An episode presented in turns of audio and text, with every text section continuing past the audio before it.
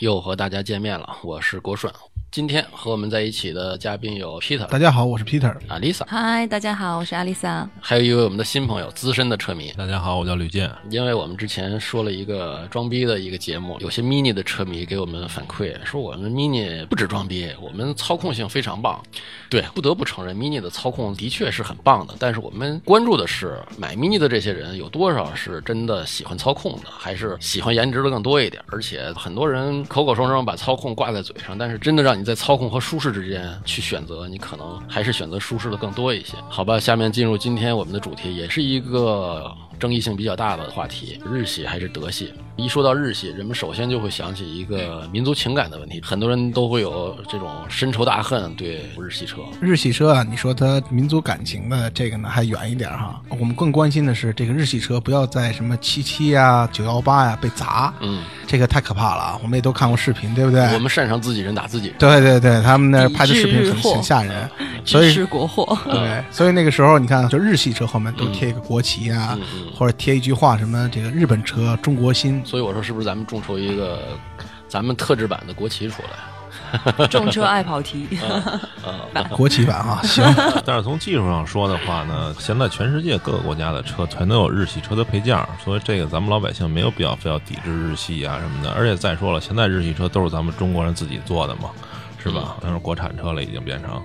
所以说，咱们就理性看待这问题吧。各个合资厂，你说他们生产出来的，跟他们有什么仇吗？是吧？对，也都是中国人嘛。啊对，再说你这个什么东西没没有日本货呀？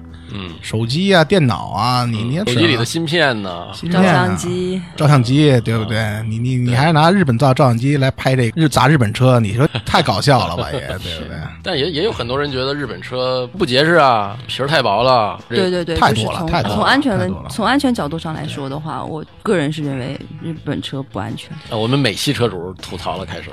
我我我是坚决支持美系车、德系车的，因为我觉哦得作为一个女孩子来说，开车的话，嗯，不都说嘛，女孩子开车相对来说还是比较猛的吧，可能是我吧。然后，所以我觉得还是美系车和德系车会比较安全。这个也代表很多女性朋友的这个观点。我们录了一期就大众的那个那期嘛，我说我以后不选大众了，选日系车哈。嗯，很多女性朋友就对我进行这个呃吐槽，说你你怎么能选日日本车呢？那那皮儿太薄了，嗯那那那那我我手指头能戳戳戳破它这个皮儿，你说你还敢选它？嗯甭管是女女性朋友了，连警察都吐槽这事儿，对不对？啊，警察还吐槽，怎么吐哎呦槽啊？，阿丽萨，你说说你的经历。好吧，好吧，我给大家讲一下吧。去年的时候，我的车被肉夹馍了，然后呢，后面是一辆特别特别大的一辆 Q 七，然后前面呢是一辆也算蛮大的一辆现代，一辆 taxi。嗯，之后呢，我的啊车对，Taxi 跟你的 Vista 比起来也是大车了。对啊，相对来说是大了嘛，对因为我我是一个两厢的嘉年华，一辆小车，还是比较、比较 Q 的一辆小车。嗯但是呢，被撞完之后，我的前就是前脸的时候是撞的比较惨的，然后我的车门这个驾驶舱的门是完全打不开了，然后呢，我就从副驾驶出来了。然后警察叔叔看到这个情况，首先问了我一个问题：“你怎么出来的呀？”我说：“我从副驾出来的。”哦，行，你这身材还行。然后再再往后说：“哦，得亏你这是嘉年华，你这要是个飞度，其实这警察这也也有这方面的问题啊，都认为这普遍太普遍。警察也也爱拿段子聊对对对，说事儿。也也认为日系车不安全。实际上，现在这汽车工业发展这么多年了啊，就是各个国家都有各个国家的就是安全理念，它不太一样。比如像美系车就喜欢就是做的要硬一点，它属于叫硬防护嘛。然后法系车也属于硬防护，德系车呢在于日系车和这个美系车中间，它属于是软硬都有。然后日系车呢会把车身结构做得很硬，但是把前后的吸能区做得比较软，主要为了吸收撞击时候的能量，防止这个能量作用到驾驶员的身上，所以会给大家的错觉就是日系车只要一出事故就撞得很惨很惨的，别的车可能就啊一挥手我不用修车，就这路子。啊、对对，那它那个皮儿那么薄，它难道是怎么个是吸能吗？它这个它是为了减重吧是？为减重吧？其实你们看日系车的钢板，用手摁的话，都会忽闪忽闪那种对对。对对对，而且还能摁摁的凹陷下去。对对，实际上它弹性不错，弹性弹性非常好吧啊，但是它保养皮肤保养的比较好，能够能够回回弹起来吗对，吗可以啊，没问题。呃，就是说现在日系车的钢板做的这么薄啊，一个是为了减轻重量，还有一个就是正好代表它的加工工艺会比较高，就是它的钢铁制造业啊什么这方面的技术比较先进弹性。系数还算比较好。对对啊，嗯然后实际上这个钢板啊，就相当于当人的皮肤一样，就是不论你有什么样的皮肤，用刀子划一刀的话都会流血。但是影响咱们这个整辆车的安全的主要因素，实际上在于这车辆的骨骼，比如像车身纵梁啊、门槛梁啊，然后车身的横梁啊、车顶横梁、A、B、C 柱啊，嗯，这些承载架啊，嗯就这些东西实际上是最影响车身安全与否的。其实发动机舱盖儿拿手能按下去，很大程度上是为了解决这个行人保护的问题。对，因为有时候行人保护它会缠起来，然后有时候摔在发动机舱盖上，它是一个比较好的缓冲。对，而且你看现在这机盖设计，原来全都是发动机盖直接就伸到咱们车头的最前端。嗯就是如果要比如与行人发生碰撞的话，这机盖的最前端不是铁的吗？嗯，直接会铲在行人的大腿上，这个就容易造成大腿骨折啊或者损伤啊什么的。现在好多就是新的设计，全都是把保险杠包在这个前机盖的外缘上面，就是这保险杠不是一般都是短的吗？它有一个弹性空间。现在好多车车型的机盖还会在那个风挡玻璃这一侧还会往上弹起一部分，嗯，就支起一点。哦，哎明白了，就是给给给给人拖一下，还有更极端的，比如沃尔沃，在托起你的一刹那的时候，还会弹出一个安全气囊，叫行人保护气囊，在风挡玻璃外侧。哦，沃尔沃还有这功对能对，对对对，行人那保护气个我们也测试过，我们在就绕桩的时候，曾经有一辆捷豹 XJ 撞到了桩筒，那个行人气囊就弹出来了，后来这车就拖回去了。对对对很很敏感那个东西。也就是换句话说，它那个可能外面撞的很烂，但是人坐的那个空间对对对，不会有太大的变形，要要保证啊。发生这种事儿的几率不不大哈。但是你一碰呢，就稀里哗啦，这修车成本高啊。有是啊有，保险的呀，哦，对，走保险哈，对人没事儿都行啊，走保险的。不，你要说修车成本高，你德系车修车成本低吗？我给你讲另外一个故事。啊。我们曾经有一编辑，原来开着一破桑塔纳去机场，那时候前面有一个 B 的标，不是宾利啊，是个巴博斯。他们看着很很新很奇怪，奔驰那个奔驰奔驰的巴博斯，对。改改装品牌啊，突然天上来一飞机，说：“哎呦，这飞机是不是要降落呀？”梆，前头撞上了，撞上巴布斯了，撞上巴布斯了。哟，这是大事儿。然后他们那个前，他们那个桑塔纳前头都面目全非了。然后巴布斯就保险杠裂了一点儿，后来那个桑塔纳修车花了一万，嗯，巴博斯花了十万，哦，那得巴博斯本身贵啊，那桑塔纳对这意思啊是一样的。你日系车别撞得稀里哗啦了，它修车不一定比你就破一保险杠的德系车贵，不一定。但是你要大撞的话，比如说被卡车夹在中间了，那不是谁也什么车也不行，谁也管不了。谁也扛不住，谁也扛不住啊就是肉夹馍谁也受不了。对对对 那你那个还行。别再提了。首先我问你个问题啊，你因为你也是资深车迷，你开车的类型也很多了哈。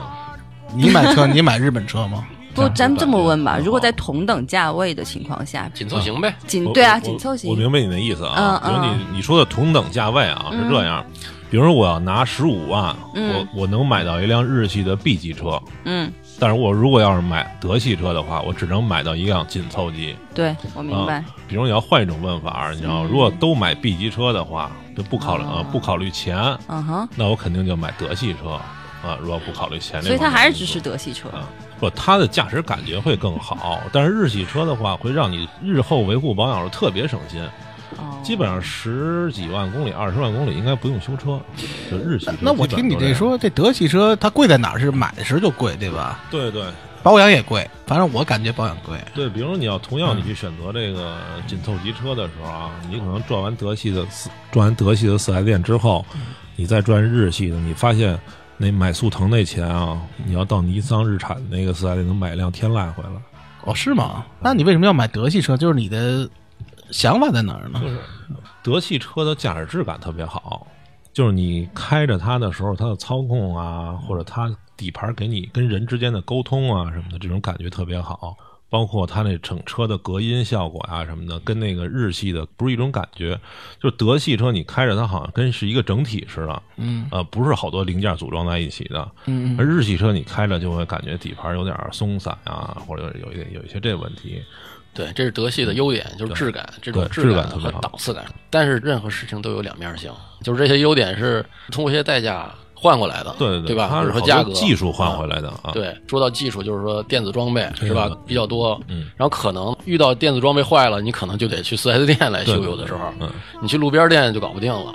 咱就举一特别简单的例子，比如说你要开一辆日系车，换个刹车灯泡，刹车灯灯泡，比如说由原来这种卤素灯泡换成 LED 的，它不会告诉你你灯泡憋了的日系车，而这灯泡照常能点亮。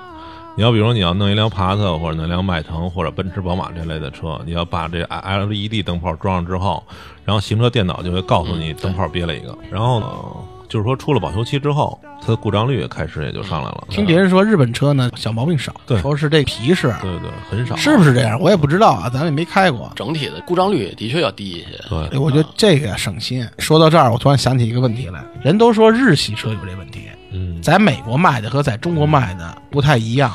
它是这样啊，嗯不存在什么技术上有多大差异啊，肯定会有点小差异的，因为根据各国的法律法规不同，对，主要法规的。对对对，可能你必须强制加装 ESP，可能我到中国没有这方面强制法规之后，那就给你分出高低配来了，高配有，低配没有哦，啊，可能有这些方面的差异。但是我觉他可着不是欺负咱们中国人啊。你中国政它本身府这这这已经就不一样了，你理解是欺负就是欺负了，看你怎么怎么说这事儿了。就是法规有些东西不太健全，整对个市场规定不那那太健全。那不是人家车车企的问题，是你中国政府这个政府他没给你就是对说不规定强制你要求这些东强制你要求你加装这些东西，人车企可以不加装啊。还是应该要考虑到我们消费者的权益嘛。是不是油耗也低一点？我我开这么多车型啊，我就感觉是就几年前啊，比如五六年前的话，可能日系车的明油耗优势挺明显的。嗯嗯后来随着现在就是呃德系车这些这些好好多新技术，比如说直喷呀、增压呀。然后还有这个新的变速箱技术啊，包括它这七速 DSG、六速 DSG 这两两款变速箱上来之后，德系车的燃油经济性现在也非常高也。当然动力上边呢，还是德系车要偏好一点儿。嗯嗯，所以说现在日系不紧跟这个直喷这潮流，不也本田出地球梦嗯啊，丰田这个双喷射嗯嗯啊，不现在都新上的两项技术嘛，也是为了提高燃油经济性、提高动力。但是发动机平顺性这块儿来讲的话，任何一个国家我觉得都比不了日系车。你打着了车，你都不知道它着了还是灭着，这是哦，日日它不抖是吧对？日系车的特点，就能、哦，能做到这份儿上。对，就能稳到这份儿上啊。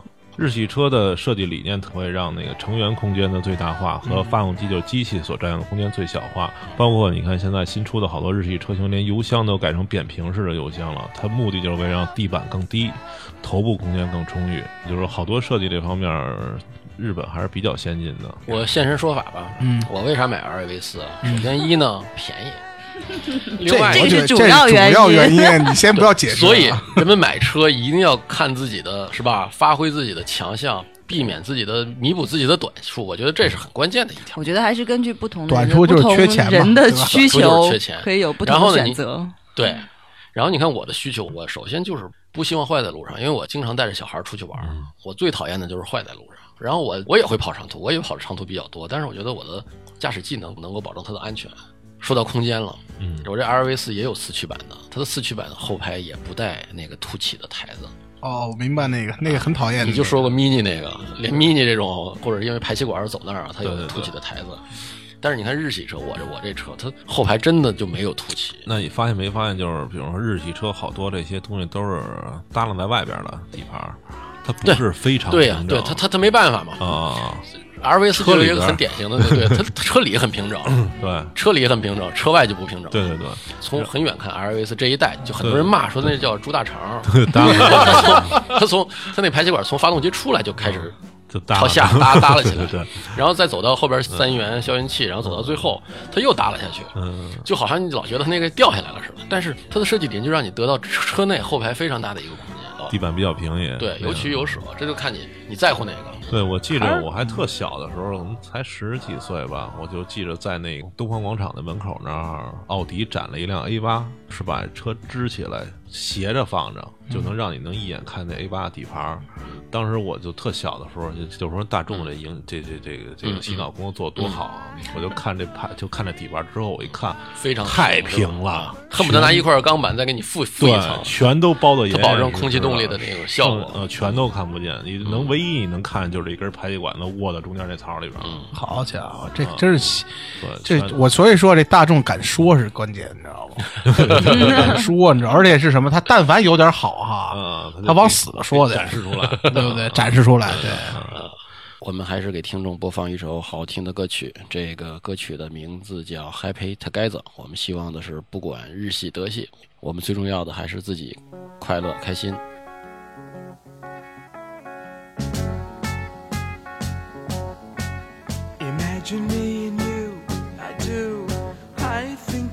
You day and night. It's only right to think about the girl you love and hold her tight.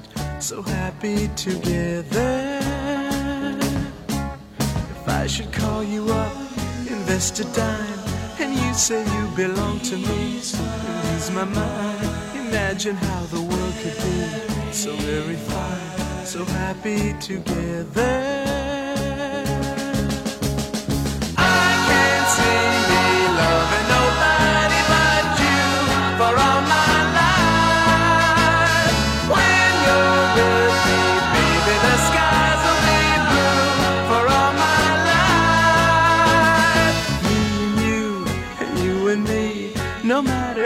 Toss the dice, it had to be.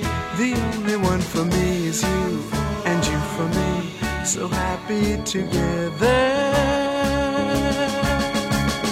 I can't see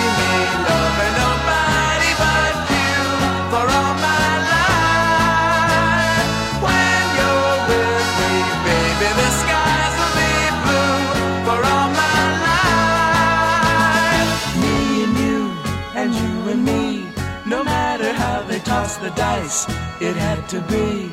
The only one for me is you, and you for me, so happy together.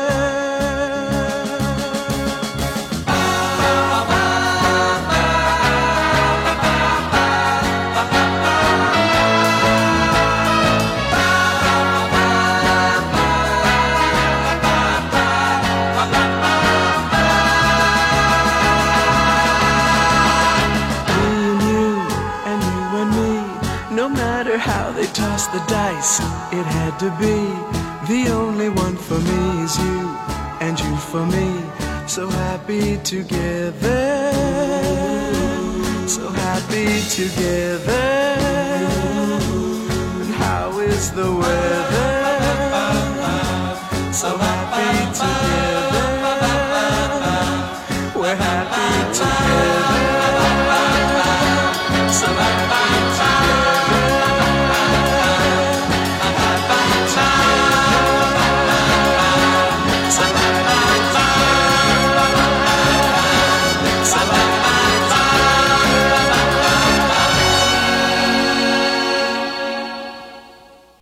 好的，歌曲回来继续我们的话题。我觉得日系另外一个就是开着很简单，他不想让你去操控，对，你就在城里开就完了啊，带个布，所以你要这么说，其实很多女性朋友应该喜欢日系车。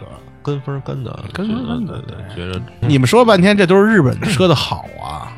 对呀、不好的地方，它就是品质感比较差啊。比如说，比如说我没那么高的拉手你拉开的时候，今天体验了一下，的确没有嗯三段的这种这是吧？停停止是吧啊？一档一档拉起来的时候就跟拉出来了一片树叶，轻飘飘的就开了。对，就是多浪漫感觉这车轻飘飘。然后关门的时候，日系车就要稍微的使点劲儿，还可以吧，德系车就是轻轻的随着车门关就关上了。就是下车的人啊，抡圆了给你车门子关上，嗯然后震得你俩耳朵嗡儿就开始响，你知道吗？对对对，其实现在这车啊，都不用那么大劲儿关门，甚至两个手指头一扒拉，这门就能关严了，就啊，他是这样，好多人呢，因为他尤其是没开车的人有这种习惯，啪啪的给你啪你给关门，还坐出租车坐惯了的，出租车真是好多都得使劲摔。使劲摔。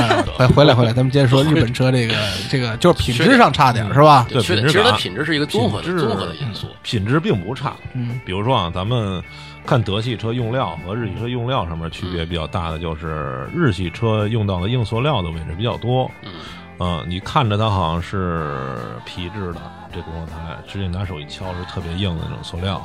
然后德系车就是搪塑这种工艺的材质的东西比较多，摸它到处都是软的，但是它的接缝应该日系车应该是最均匀的，啊，就是做工的工艺应该是最均匀的。然后还有就是驾驶时候开着的这种品质感，也是日系车一大软肋，就是他可能这是非常，他特别不注重这对个，其实不是人做不到，我觉嗯得，它就是一种设计理念。二十多万的车，可能开着跟德系十几万的车那种感觉。可能德系车最大的噪音应该是胎噪啊，然后日系车对日系车可能最大的噪音是发动机噪音会传递到车里边，所以说就给你一下感觉到很廉价，就中间好像就没有什么挡头似的，发动机那声音直接过来了。对，尤其是大油门加速的时候，你明显感觉发动机嗷那儿对，日系车大油门的时候那种嘶哑的声儿，好像也是没有特别经过处理过哈，怎么说伪装过吧？我觉得，我觉得这个词儿应该比较形象对对啊。我要表达的一个观点就是，你要知道你自己想要什么。如果跑长途多，你还是买一个德系车。长途的话用开这个德系车吧，要好一德系车哈。然后如果是那个在市区驾驶，对，我比如说你主要就是为了上班代步，你城里最高很难开得到九十。总结很到位，这个就是根据国情决定的。他们这两个国家设计的车的理念是什么？日本就那么大一小块地方，它可不就主要以城市代步为主吗？它的设计理念就是这种理对对对出发。它就是低转速、嗯高扭矩的输出的发动机，然后比较平顺的。然后德系车，呃，包括它的高速公路网是比较发达的，然后还有一些不限速高速公路，对，所以它是性能取向比较多哦啊，高速取向比较多啊。德国有一些不限速公高速公路，后来德国政府考虑要要把那些取消了取消。后来好像总理都出面说不能取消，嗯因为有有这些不限速的公路存在，对我们德系车的优势才能最大的发挥出来。对对对，就是这个，就就是是这个体现出来开得对快哈。呃，很快，很嗯快啊对！那最内侧车道你要不跑到两百以上，你就别进去。哎呦，太悬了！德国人的驾驶驾驶风格来说，我觉得还是挺挺彪悍的对对对，挺挺激进的，是吧？我觉得欧欧洲都挺彪悍对他们好像开车都很快。好 好不容易超过去，一看都是白发苍苍的嗯老太太，你还觉得你你你的水平很牛，还嗯好。今天的这期我们应该聊的还算比较透吧，然后，如果抛开民族情感的问题的话，确实可以选择日系车哈。对，还是看需求。嗯，你需要需要特别特别好的驾驶质感，需要特别好的档次感，德系车对对肯定就有它的优势。嗯。你所付出的代价就是这个后期的保养可能会费点心。日系车的优势费点钱是真的啊。日系车的优势就是刚才咱们说的这些优势，所以有取有舍，看需求。对对那最好的话就是有一辆日系车哈，再来一辆德德系车，嗯，是不是？你说的是然后这个再来一辆他就是嘛，那个。我那个李健就是嘛，对我那个日系车的目的就主要是带着孩子呀，什么出个长途啊玩儿去用的，因为空间大嘛，七座车奥德赛。然后这个宝马是一个小的一三系，嗯，这三系的目的就是为了上下班，还为为了耍酷用。对对对，还有泡妞什么的。好了，行，看来今天咱们聊得很嗨，还是老规矩，在各种、呃、网络电台的平台搜索“众车爱跑题”就能找到我们。感谢大家的关注，感谢大家的收听，我们也期待给我们留言。今天节目就到这儿，再见。呃，再见。再见。再见。